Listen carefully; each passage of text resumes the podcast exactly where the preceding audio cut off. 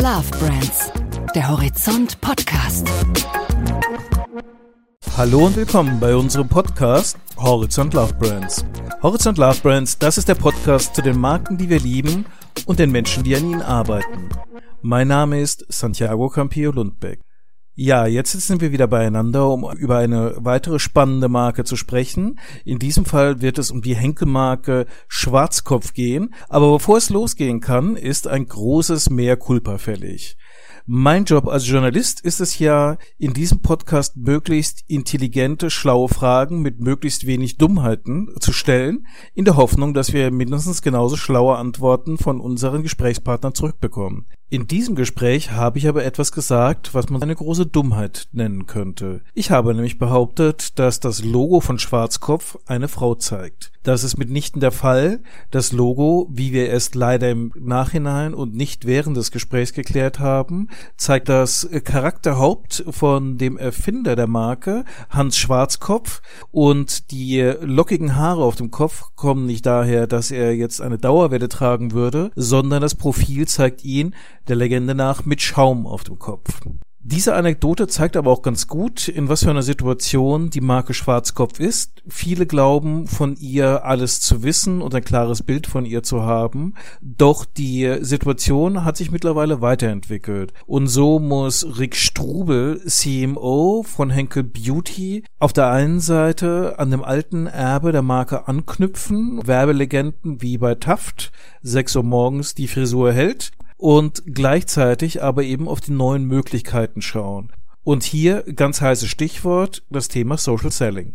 Das ist zu einem sehr spannenden Gespräch geworden, nicht nur über Henkel, nicht nur über Schwarzkopf, sondern über die Zukunft von Marketing und wie es die Grenzen zum Vertrieb immer mehr verwischt.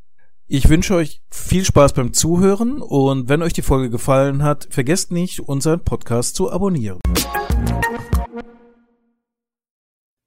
Herzlich willkommen, Herr Strubel, hier bei unserem Podcast äh, Horizont Love Brands. Äh, ich freue mich sehr, dass wir Sie an Bord haben.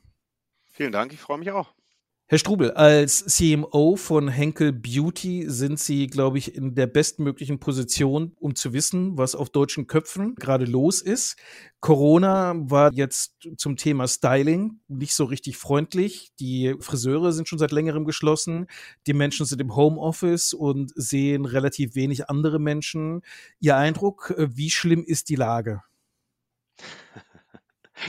Die Lage ist äh, schlimm, aber nicht hoffnungslos, würde ich mal so einschätzen. Man sieht tatsächlich, das Haar wächst und gedeiht hier, sowohl bei mir auch, vor allem an den Seiten, als auch um uns herum. Und wir merken das natürlich auch im Geschäft. Auf der einen Seite haben wir ein sehr starkes Salongeschäft. Die Salons sind noch geschlossen. Alle warten auf die Neueröffnung am 1.3. Das heißt, da haben wir natürlich starke Einbußen im Geschäft. Gleichzeitig haben viele Menschen angefangen zu experimentieren mit In-Home-Koloration zum Beispiel oder probieren einfach mal neue Styles aus. Das heißt, es ist eine unterschiedliche Situation in unterschiedlichen Teilen des Geschäfts im Augenblick. Sie sind ja verantwortlich für unterschiedliche Marken, die beiden stärksten Marken, Sios und äh, Schwarzkopf in diesem Kontext. Haben Sie so einen Eindruck, welche von den Marken jetzt von dieser Experimentierfreudigkeit zu Hause am meisten profitiert?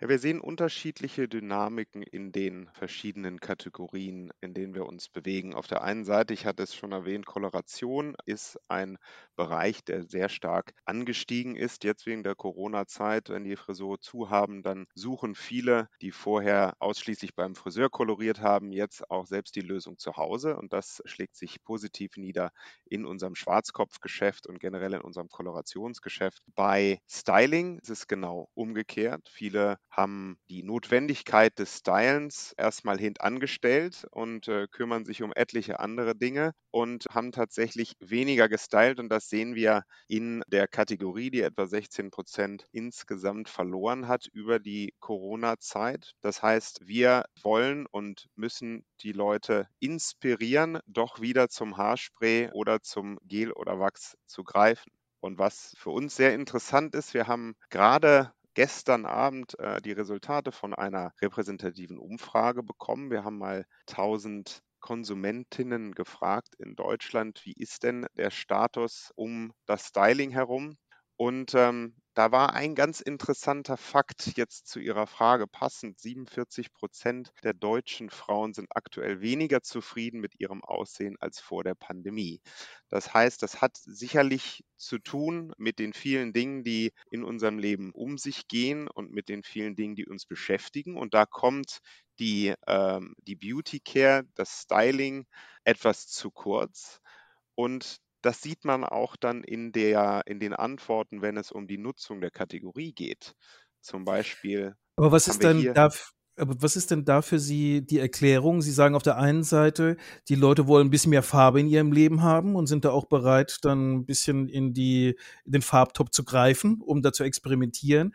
Gleichzeitig aber Ordnung auf dem Kopf ist nicht mehr so wichtig, Styling nimmt ab. Verändert sich da eine Schönheitsvorstellung oder ist es einfach die Frage, was kostet mich mehr Zeit? Ich denke, es ist eine Kombination von Dingen. Man sieht auch unterschiedliche Konsumentinnen und Konsumentinnen gehen da unterschiedlich mit um. Die jüngere Zielgruppe ist experimentierfreudiger geworden. Äh, das heißt, sie fragten nach den Gewinnern sozusagen, also Got to Be, verschiedene Kategorien der Marke, entwickelt sich hier positiv, auch gerade in der Koloration. Da werden Kolorationen, die vielleicht nicht permanent sind, einfach mal ausprobiert. Da wird auch ein Style mal ausprobiert und äh, über TikTok geteilt. Bei der älteren Generation ist es so, es gibt weniger Verbindung nach außen. Das heißt, man äh, trifft sich weniger und deswegen die Notwendigkeit des eigenen Stylings nimmt ab. Und da sehen wir also eine weniger Nutzung unserer Kategorien in der älteren Generation. Und da müssen wir jetzt ansetzen. Wir wollen die Frauen inspirieren und die Männer natürlich ganz genauso, trotz der geschlossenen Salons Spaß und Freude an ihren Haaren zu haben und einfach zu experimentieren mit den verschiedenen Marken, die wir zur Verfügung stellen. Sie starten dazu ja jetzt speziell für Taft eine Kampagne. Für Taft ist es ja auch so ein bisschen ein Comeback wieder in der öffentlichen Präsenz. Das ist ja so eine der ganz großen deutschen Werbeklassiker. Dieses 6 Uhr morgens Rom, die Frisur hält. Ist aber natürlich auch ein bisschen Werbegeschichte. Jetzt bei dem Comeback von Taft wie groß war da die Versuchung zu sagen, naja, die Leute kennen den alten Slogan, machen wir da genau nahtlos weiter und knüpfen an einer großen Vergangenheit an? Ja, es ist natürlich eine tolle Aufgabe für 'n Marketier, sich so einer Marke widmen zu dürfen. Das macht natürlich Spaß. Ich selbst als, äh, kleiner Junge habe das gehört und gesehen. Die die Produkte waren stets bei meiner Mutter im Schrank und wurden auch mitsamt Lockenwicklern dann in der ganzen Prozedur, äh, des Haarvoluminas dann angebracht. Und, äh, ich kenne natürlich auch die Werbung von früher und die ist mir im Kopf geblieben. Und da sind wir jetzt hergegangen und haben gesagt: „Was wollen wir denn erreichen in dieser Kategorie? Was haben wir denn für eine Aufgabe als die Nummer eins im Styling im deutschen Markt. Wie können wir die Leute inspirieren, mal drüber nachzudenken, die Kategorie zu nutzen? Und da sind wir eben zurückgegangen und haben uns nochmal bewusst gemacht, wie ikonisch dieser Spot war und gehen jetzt aber mit einem Augenzwinkern daran und nehmen uns selbst nicht so ernst, äh, einfach weil Humor auch hilft, so ein bisschen über die Krise hinwegzukommen und sich vielleicht auch mal mit so einer Kategorie auseinanderzusetzen. Aber jenseits von dem Humor, den sie reinbringen, ist ja auch so ein bisschen eine Markenbotschaft dahinter, wo sie sagen, für die Power, um in den Tag reinzustarten, für die Power eigentlich, um, um sich selbst gut in der Situation zu fühlen, ist Styling Teil der Lösung. Und das fällt schon auf, dass das anders ist, als äh, das historische Taftbild war, wo es im Prinzip darum ging, sozusagen das öffentliche Auftreten, dass das perfekt ist, dass man so dieser äußerlichen Norm genügt. Ist das einfach auch ein gesellschaftlicher Wandel von einem Beauty-Bild, wofür Beauty heute da sein soll und wofür es früher da war? Ja, das sieht man ganz stark. Äh, man sieht, dass früher hat man sich orientiert an Beispielen der Öffentlichkeit, an äh, dem einen oder anderen und wollte so nah wie möglich an diese perfekte Darstellung einer anderen Person vielleicht ran. Und heute geht es viel mehr darum, sich selbst individuell so darzustellen, wie man gerne möchte. Und äh, bei einigen ist es dann eine aufwendige Frisur, gerade zu bestimmten Events, wenn man rausgeht. Bei anderen ist es der Natural Look. Äh, das heißt, da wird vielleicht nur kurz gebürstet, kurz gesprüht und dann geht es raus. Und deswegen haben wir hier auch ein ganz breites Portfolio und konzentrieren uns in dieser Aktivierung der Marke Taft auch sehr stark auf die verschiedenen Personen und wie sie hier rangehen an die Kategorie und was wir denen für Lösungen bieten können. Wie machen wir Styling so einfach wie möglich und so replizierbar wie möglich, um mit wenig Zeit viel zu erreichen. Sie haben jetzt das schöne Stichwort die einzelnen Persona genannt. Ich gehe mal davon aus, dass Sie eine Zielgruppentypisierung da haben. Das gibt uns ja auch die Möglichkeit für unsere Zuhörer mal so ein kleines Astrologie-ähnliches Ratespiel zu machen. Welche Persona bist du? Wenn Sie mal beschreiben könnten, was für Beauty-Styling-Persona gibt es denn so in der deutschen Bevölkerung?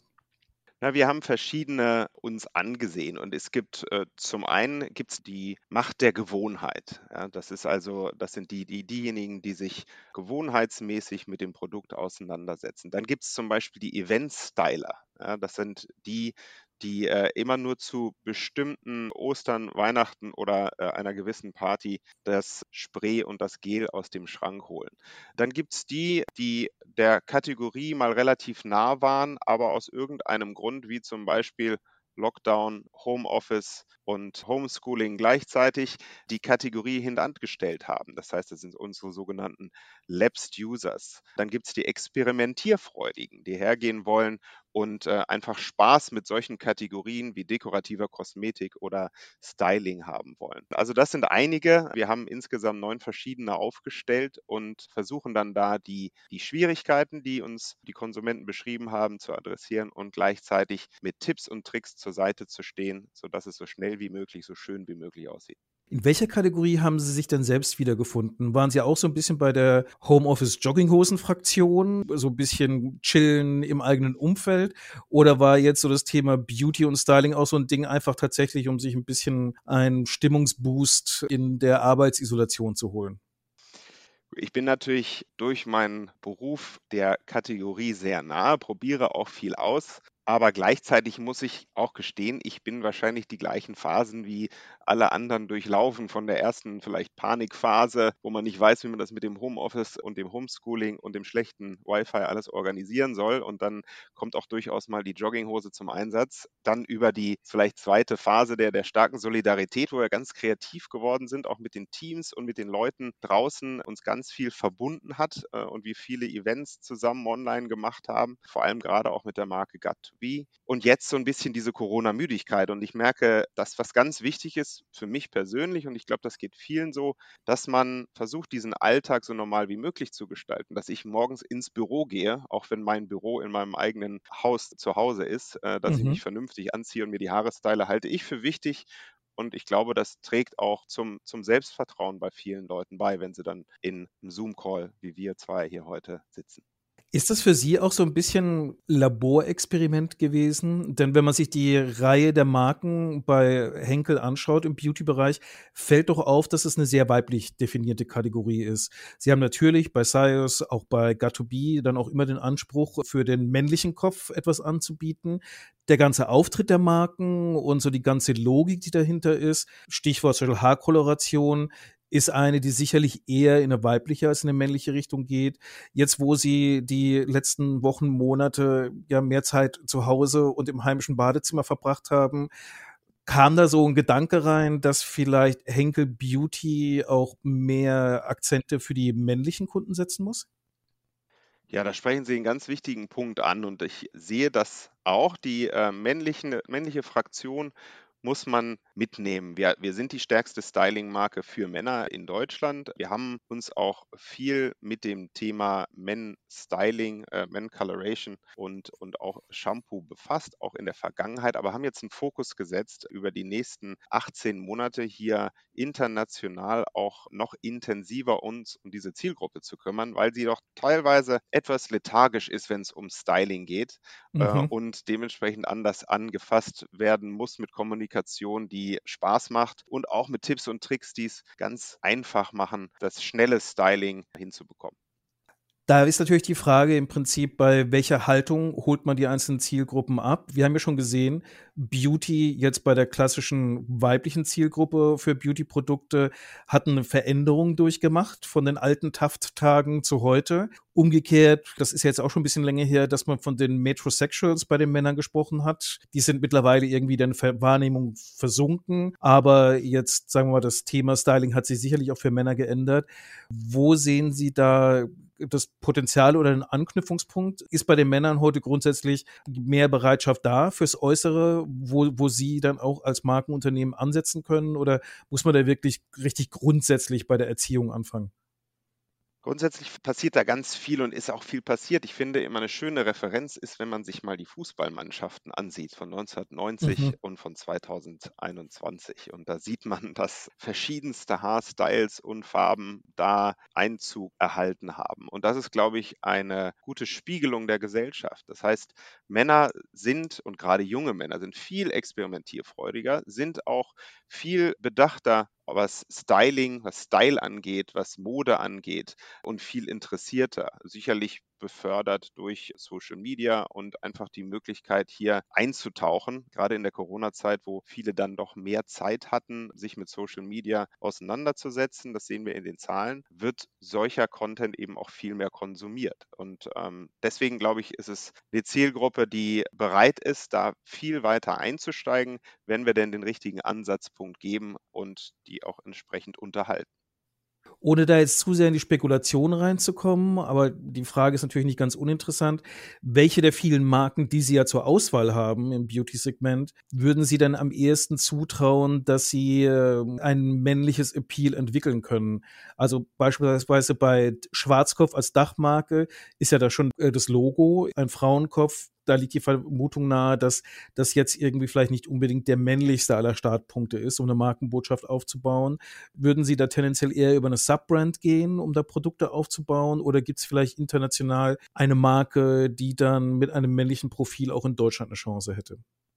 Ja, wir haben innerhalb des Portfolios schon starke Positionen im Männermarkt. Zum Beispiel in Deutschland das Nummer 1 Shampoo für Männer ist Schauma von Men.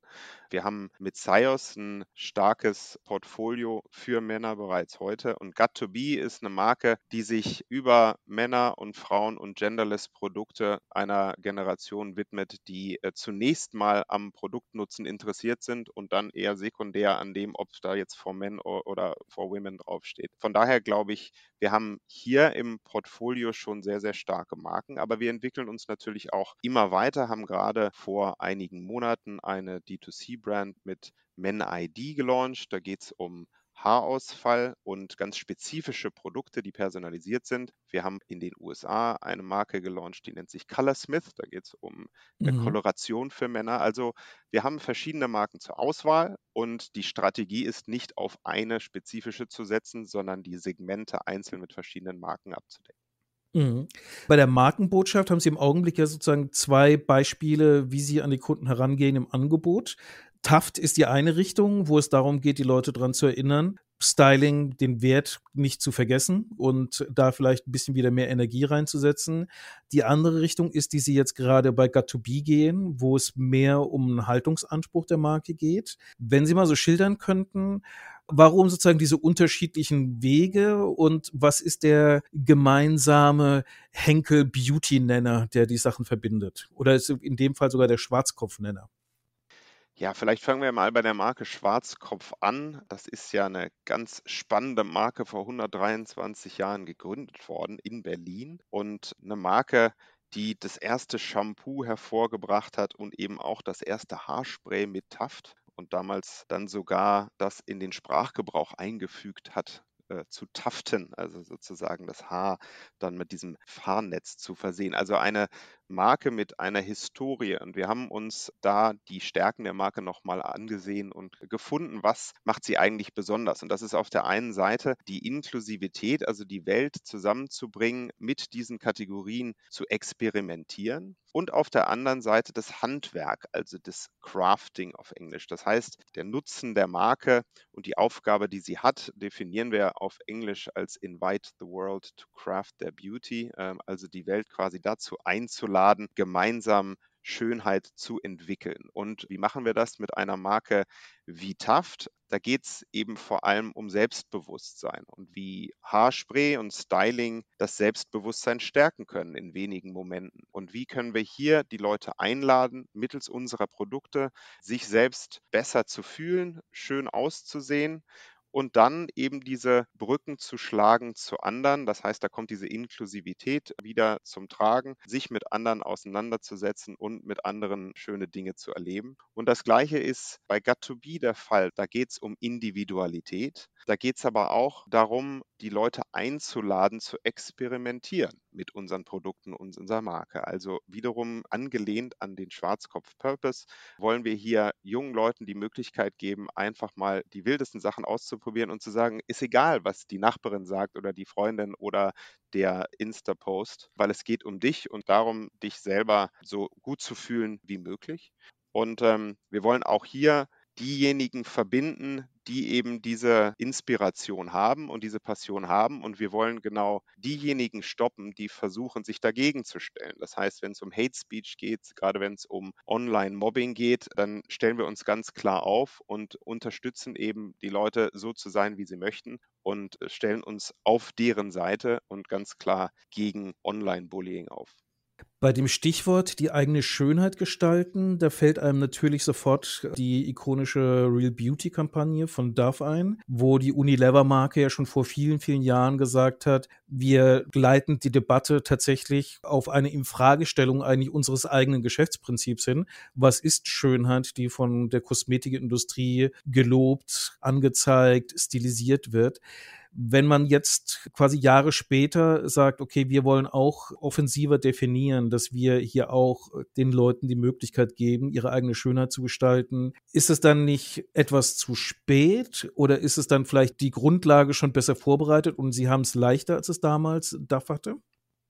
Ich glaube, DAF hat eine ähm, Riesenleistung für die Gesellschaft getragen. Äh, ich habe ja selbst vor vielen Jahren, für viele Jahre auf DAF gearbeitet und gerade am Anfang der Kampagne für wahre Schönheit war da sicherlich viel Resistenz gegen die Idee. Jetzt sind wir heute 15 bis 20 Jahre später und was ich interessant finde und wo, glaube ich, Opportunitäten liegen, ist eben diese ursprüngliche Idee weiterzutragen und die neuen Generationen hier abzuholen. Und ich glaube, da sind Marken wie Schwarzkopf, da sind Marken wie Got2B ganz, ganz wichtig, weil es geht nicht nur darum, dich selber zu akzeptieren, sondern es geht auch darum, zu experimentieren, Spaß zu haben, laut zu sein, rauszugehen. Das heißt, DAF aus meinem Dafürhalten und meiner Erfahrung, da geht es sehr viel um die, die innere Wahrnehmung, äh, wie man sich selber fühlt und bei Marken wie Got2Be oder auch gerade der Styling-Kategorie ist, wie man sich nach außen darstellt. Und wenn man das in Social Media machen will über die wildesten Filter und, und zusätzlichen Informationen, dann soll man das doch bitte gerne machen. Und wenn man das eben nicht machen möchte, dann ist das auch völlig in Ordnung. Aber ich finde, die Definition der ursprünglichen wahren Schönheit von DAF halte ich heute für die neue Generation etwas überholt und deswegen gibt es da, glaube ich, viele neue Marken, die junge Menschen ansprechen. Was bedeutet das denn eigentlich für die Kanäle, über die Sie diese Botschaft verbreiten? Also Sie haben hier gerade so schön gesagt, zum Darstellen oder zum Experimentieren mit dem eigenen Aussehen gehört dann auch dazu, dass ich das dann bei Social Media, sei es auf TikTok, sei es auf Instagram oder wo auch immer teile. Müssen Sie da als Unternehmen dann letztlich Ihren Kunden nicht auch auf die Kanäle folgen? Ja, zweifelsfrei. Wir müssen da sein, wo die Konsumenten sind. Wir sind sehr aktiv, natürlich schon lange bei Instagram, aber auch bei TikTok. Wir haben auch durch unser Joint Venture mit der Firma Invincible Brands ganz viele Experimente, auch in neuen Social Networks, die vielleicht auch in Europa noch gar nicht etabliert sind und lernen dementsprechend viel über das Verhalten und partizipieren da und äh, replizieren das dann in anderen Ländern äh, mit verschiedensten Marken. Lassen Sie uns ein bisschen mitlernen. Was sind denn so Social Networks, von denen man hier vielleicht noch nicht so viel gehört hat und wo Sie mit Got2B schon ein bisschen experimentiert haben? Na, wir haben zum Beispiel, wenn man sich das Social Selling ansieht, also weniger den Social Networks an sich, sondern Social Selling über Taobao zum Beispiel in China dann sind das ganz interessante Austausche zwischen den Influencern oder Präsentern und denjenigen, die an diesen Live-Chats teilnehmen. Und da geht es um so eine ganz intime Beziehung zwischen den beiden. Und das ist zwar ein ganz klarer Verkaufsprozess, aber der inkludiert eben ganz stark die Konsumenten, die hier teilnehmen. Und da lernen wir eben viel aus dem Verhalten gerade der verschiedenen Anbieter in, in China und schauen uns an, wie wir das jetzt hier replizieren. Wir haben jetzt auch gerade die ersten Initiativen gemacht mit äh, Banana Beauty, einer unserer Marken von Invincible Brands und werden das auch weiter über unsere Massenmarken dann ausbreiten und hier weiter zunächst Learnings generieren und dann das weiter befeuern. Das ist also ganz, äh, sind ganz spannende Entwicklungen, die wir da sehen. Und da wollen wir immer ganz vorne mit dabei sein und dementsprechend Experimente früh machen. Klappt so etwas tatsächlich auch noch mit der klassischen Influencer-Persönlichkeit, die man so ein bisschen aus Instagram, YouTube und Co. gewohnt ist? Oder braucht man da mehr so jemand, der dann auch bei QVC und Home Shopping Europe funktionieren würde? Ja, ich glaube, das sind tatsächlich ganz spezifische Profile. Also als klassischer Influencer muss man da erstmal eine Lernkurve durchmachen. Also wenn ich mir Mhm, die auch mhm. selber ansehe, diese Beispiele, das ist erstaunlich, wie talentierte einige verkaufen oder eben umgekehrt, wie andere sich schwer tun. Und ich glaube, da ist eben äh, auf der Seite der Industrie eine Lernkurve, aber auch gleichzeitig bei den Influencern, die sich auch immer weiterentwickeln müssen. Die Konzepte von gestern sind nicht die Konzepte von morgen. Ich glaube, da ist jeder gut beraten, sich äh, früh zu informieren und auszuprobieren. Wie weit sind Sie denn da sozusagen als Marketer an dem Bereich dran, wo früher exklusiv die Domäne der Vertriebsleute gewesen wäre? Weil im Prinzip Sie inszenieren eine Markenbotschaft in digitalen Kanälen, aber ja mit der expliziten Botschaft auch Produkte zu verkaufen und nicht nur irgendwie schöne Reden zu schwingen. Gibt es da so ein bisschen Revierstreitigkeiten oder muss man da einfach mehr miteinander reden? Also Revierstreitigkeiten gibt es eigentlich überhaupt nicht in dem Bereich. Es ist, wird sehr intensiv vorangetrieben und auch mit sehr viel Interesse im Augenblick behandelt hier im Unternehmen. Und äh, da wir verschiedene D2C-Initiativen haben im Unternehmen, ob es dann unsere Joint Ventures sind in Nordamerika, in Europa oder ob es die eigenen Initiativen sind, da lernen wir ganz verschiedene Dinge. Und sicherlich wird die Rolle des Marketeers breiter. Das heißt, es geht dann vom ersten Insight nicht nur bis hin zum Consumer Engagement, sondern tatsächlich auch zur Conversion und dann zur Post-Sales Management. Und das macht den Job eigentlich spannend und ähnlich ist das für den Vertrieb, der sich dann da auch viel mehr inkludieren muss, zu verstehen, wie verkauft man heute, wie verkauft man eventuell anders und wo ist die Grenze von, wo hört das Marketing auf, wo fängt das Sales an, das verschwimmt sehr stark und ich glaube, da ist auch wieder jedes Unternehmen gut beraten, sich da auf die Zukunft einzustellen, vielleicht erst in kleinerem Rahmen verschiedene Experimente zu machen und relativ schnell zu skalieren, weil die klassische Unterteilung, wer macht Marketing und wer macht Verkauf, die würde es in der Zukunft so viel weniger geben. Brauchen Sie da dann eigentlich als letzten Baustein in dieser Konstruktion nicht noch die Schwarzkopf-App oder den Schwarzkopf-Club, damit die Leute aus dem After-Sales-Bereich letztlich immer noch im Kontakt mit der Marke sind und dann idealerweise dann sozusagen zu den nächsten Marketingmaßnahmen wieder an den Anfang des Customer Funnels dann befördert werden können? Ja, und die Frage, die wir uns stellen, ist, wo ist der beste Werteaustausch? Was können wir einem Konsumenten an Wert bieten, dass Mhm. sie dann da äh, dazu inspiriert, in diesen, sagen wir mal, Schwarzkopf-Club einzutreten? Oder ist es so, dass das mehr hinter den Kulissen passiert? Das heißt, wenn wir interessante Services, Produkte und Angebote mit ihr teilen wollen, dass sie sagt, okay, das finde ich in Ordnung und ich gebe euch dementsprechend meine persönlichen Daten und dann fängt der Austausch äh, von Werten sozusagen an. Du gibst mir mehr Einblick in, was dir gefällt, äh, was du gerne ändern wirst. Und ich gebe dir im Gegenzug exklusive Angebote von Services zum Beispiel, von Produkten, von Rabatten etc. Das heißt, äh, ein Aufbau einer Schwarzkopf-Plattform wie die Miles More Karte zum Beispiel sehe ich Mhm. jetzt kurzfristig nicht. Ich sehe aber den engeren Austausch und dann auch das Nutzen der Daten für individualisiertere Angebote sehr, sehr stark. Mhm. Teil von die, so einer Markenplattform ist ja zumindest in der Vergangenheit immer gewesen, eine starke TV-Kampagne zu haben, die ein starkes öffentliches Bild widerspiegelt. Wir haben ja am Anfang schon drüber gesprochen. Bei Taft sind sie jetzt genau wieder an dem Punkt, äh, wo sie eben hier in klassischer Werbung investieren. Wie groß sehen Sie denn die Chance, dass jetzt die neue Taft-Markenkampagne so einen Status erreicht, wie sie die alte gehabt hat? Ja, ich bin da sehr optimistisch. Also, ähm, was ich zum Beispiel sehr inspirierend finde und was mir Spaß macht, ist, wenn ich Leute beobachte, die die neue Werbung zum ersten Mal sehen. Und wenn die dann lächeln und die Augen leuchten, dann haben wir schon mal den ersten Ansatz. Und ich glaube, da haben wir sehr schöne Arbeit gemacht. Und da haben wir auch in der Aktivierung ganz viele verschiedene Überraschungen für die Leute parat. Und äh, ich glaube, da ist schon mal ein guter Anfang. Dann muss man sehen, dass man vom ersten Entertainment dann Nutzen generiert und dass man den Leuten vermitteln kann, dass das eine Kategorie ist, mit der es sich lohnt, sich mehr zu beschäftigen. Und da wandern wir sozusagen durch den Funnel und ähm, haben dann sehr viel praktische Tipps und Tricks, verschiedenste Video, da binden wir Influencer ein, da haben wir Mediapartnerschaften, wo wir auf verschiedenste Art und Weise dann eben auf unsere Konsumenten eingehen. Und wir sollten uns vielleicht am Ende des Jahres nochmal unterhalten, dass das genau das bewirkt, dass diese Marke sukzessive wieder diesen ikonischen Status auch bei einer jüngeren Generation erreicht, den sie lange, lange schon hat.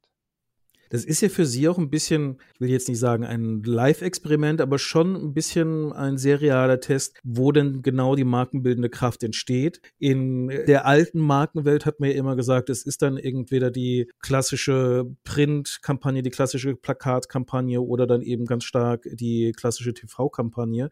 Heute sind wir ja in einer sehr, sehr crossmedialen Welt, die teilweise auch ganz massive Interaktionsmöglichkeiten noch beinhaltet.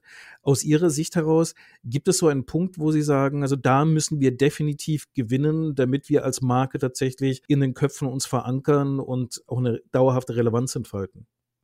Ja, ich denke, auf der einen Seite geht es darum, die Kategorie wieder zu, zu emotionalisieren und sie aus diesem rein funktionalen Haarnetz äh, sozusagen Mhm. rauszuholen und emotional aufzubauen. Und ich hatte das vorher erwähnt, äh, wie steht es denn um die Schönheit oder die Wahrnehmung der Schönheit von Konsumentinnen in Deutschland?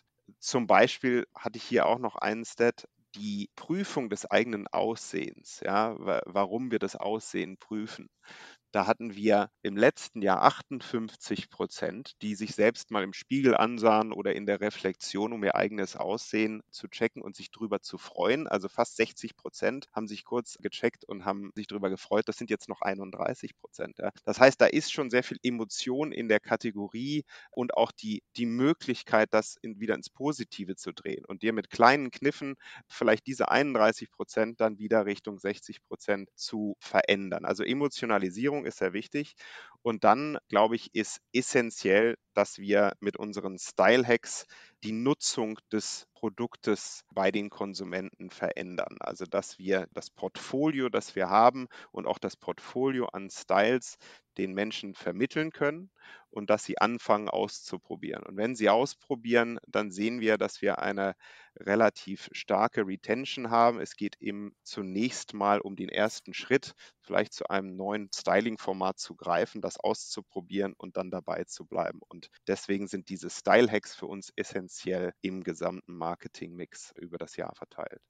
Kommen wir doch mal zu einem Style-Hack, der jetzt gerade für unsere Zuhörer, glaube ich, sehr, sehr wichtig ist. Ich meine, die sind oft in der Situation, in der wir jetzt auch gerade sind, dass wir im äh, Videocall sind. Und äh, Sie haben mir vorhin so schön gesagt, es gibt ja die Event-Styler. Ich würde jetzt mal wa wagen zu behaupten, dass Zoom für viele Leute mittlerweile ein Event ist, für den man dann zumindest versucht, sich zu stylen. Haben Sie so zwei, drei Tipps, wo Sie sagen, so kann der, der Videocall dann optisch ein wenig besser gelingen, als es vielleicht früher der Fall war? Ja, wir haben zum Beispiel einen ganz spannenden Styling-Puder, den ich selber gar nicht kannte vor meiner Zeit hier bei Henkel. Und das sind ein, zwei Kniffe, äh, die, das wird dann kurz in das Haar äh, einmassiert, also innerhalb von wenigen Sekunden.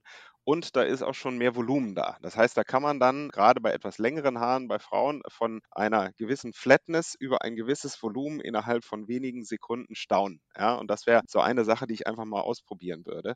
Und auch das klassische Haarspray hat ja hunderte von verschiedenen Anwendungsgebieten äh, und wir stellen das dann auf schwarzkopf.de und auf den entsprechenden Social-Kanälen dann auch da. Und da würde ich doch die Kollegen einfach mal überraschen mit einem neuen Style und sich mal anhören, wie die Resonanz da ist und auch gerne an mich weiterleiten. Herr Strubel, aber auch im Sinne Ihres eigenen Appells, dass die Männer da nicht vergessen werden sollen und mitgenommen werden sollen, vielleicht auch noch einen kleinen Styling-Tipps explizit für unsere männlichen Zuhörer? Ja, was ich ja immer schön finde, ist, wenn man ein bisschen Spaß mit der Kategorie hat und sich vielleicht Themen raussucht. Wenn ich mir jetzt das Thema der 20er Jahre raussuche und dann vielleicht mal eine Pomade rausnehme und mit mhm. einer Pomade die Haare richtig glatt ziehe und so in meinem Zoom-Call erscheine, da gibt es mit Sicherheit die ein oder anderen Lacher und bestimmt auch den ein oder anderen Applaus. Also da würde ich einfach mal themenbezogen anfangen. Es ist sicherlich erfolgversprechender, als weitere virtuellen Hintergründe auszuprobieren, die im Zweifelsfall dann eher zu gruseligen Anpassungseffekten führen und eher ablenken. Ja, dann erstmal herzlichen Dank an dieser Stelle fürs Gespräch. Ich bin schon mal sehr gespannt darauf, ob wir dann in einem Jahr wieder sagen werden, 6 Uhr morgens, Rom, die Frisur hält oder das Styling hält. Ich drücke Ihnen da auf jeden Fall die Daumen, äh, dass Sie Taft wieder in die öffentliche Wahrnehmung zurückbringen können und freue mich dann schon sehr darauf, in vielleicht zwölf Monaten eine Bilanz äh, zu Ihrer Kampagne ziehen zu können. Da freue ich mich auch. Herzlichen Dank, Herr Capillo.